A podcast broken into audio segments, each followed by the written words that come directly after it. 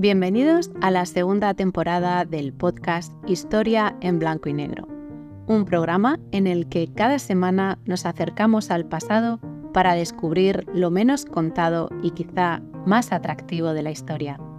¿Estás preparado? Despegamos. Capítulo 14.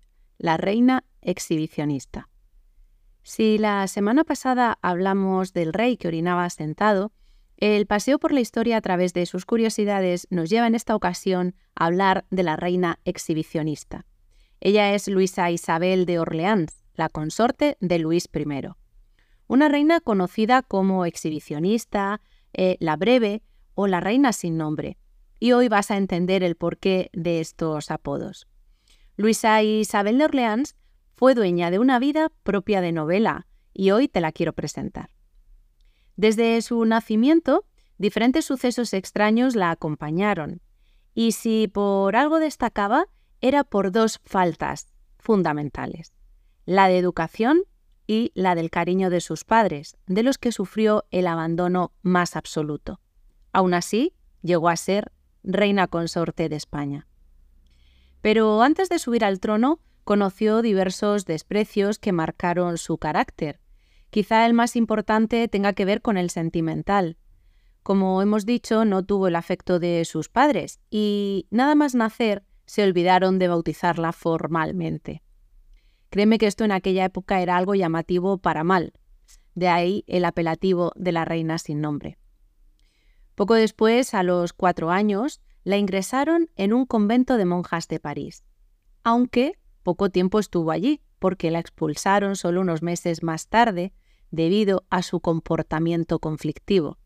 Recuerda que solo tenía cuatro años.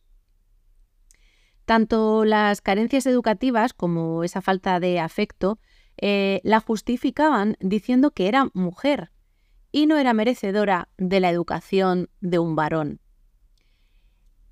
Te pido ahora, por favor, que te enfrentes a este artículo con los ojos del presente, porque de lo contrario te volará la cabeza.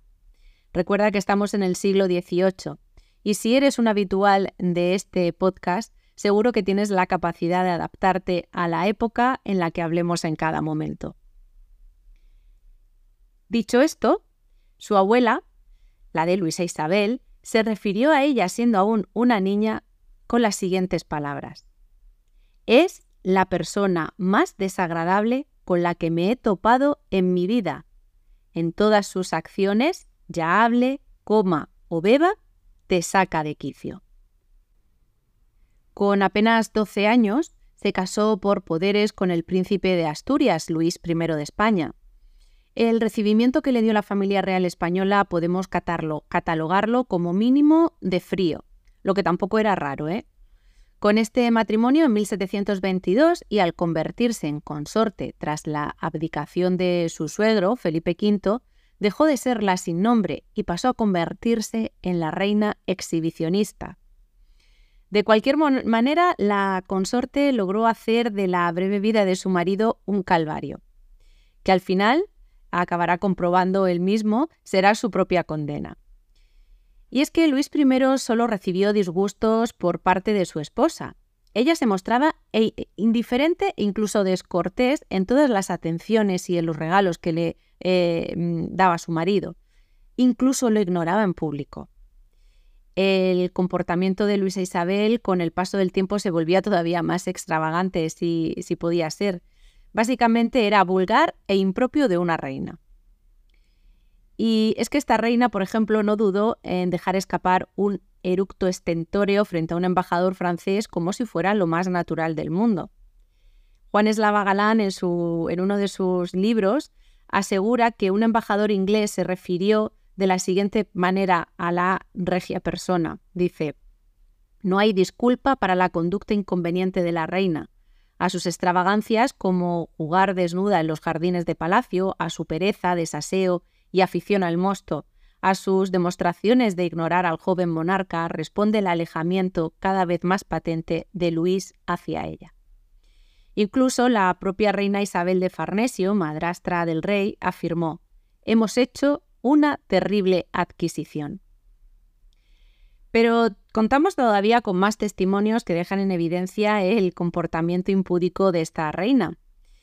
El mariscal Tessé, en un informe al rey de Francia, dice: Estaba subida en lo alto de una escalera de mano que encontró apoyada en un manzano y nos mostraba su trasero, por no decir otra cosa. Creyó caerse y pidió ayuda. El mayordomo la ayudó a bajar, pero, a menos de estar ciego, es evidente que vio lo que no buscaba ver y que ella tiene por costumbre mostrar libremente. Imaginarás que estos deshonrosos comportamientos minaran la tranquilidad matrimonial, llevando a la pareja real al límite. No tuvieron descendencia e incluso la reina llegó a estar arrestada durante seis días en sus habitaciones. De manera sorpresiva, cuando el rey enferma de viruela, Luisa Isabel cambia por completo. Fue capaz de reconducir eh, su conducta y de mantenerse pegada al lecho de su marido durante los diez días em, que duró la, agonía antes de fallecer. Y esto la llevó a contagiarse a ella también. Lo que pasa es que ella sí que sobrevivió. Em, como su reinado no llegó al año, se conoció entonces como la, eh, la reina breve.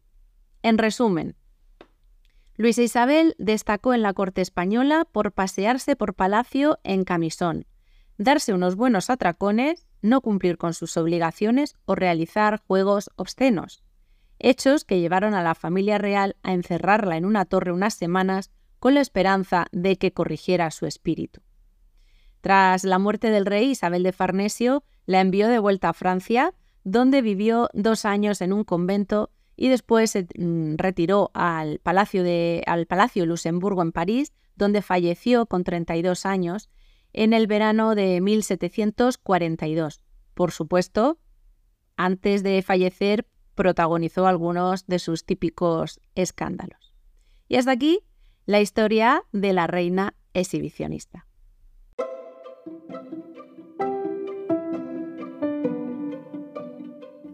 Te espero la próxima semana para dar un nuevo paseo por el pasado. Mientras tanto, disfruta del presente. No olvides suscribirte al canal y regalarme un like si te ha gustado.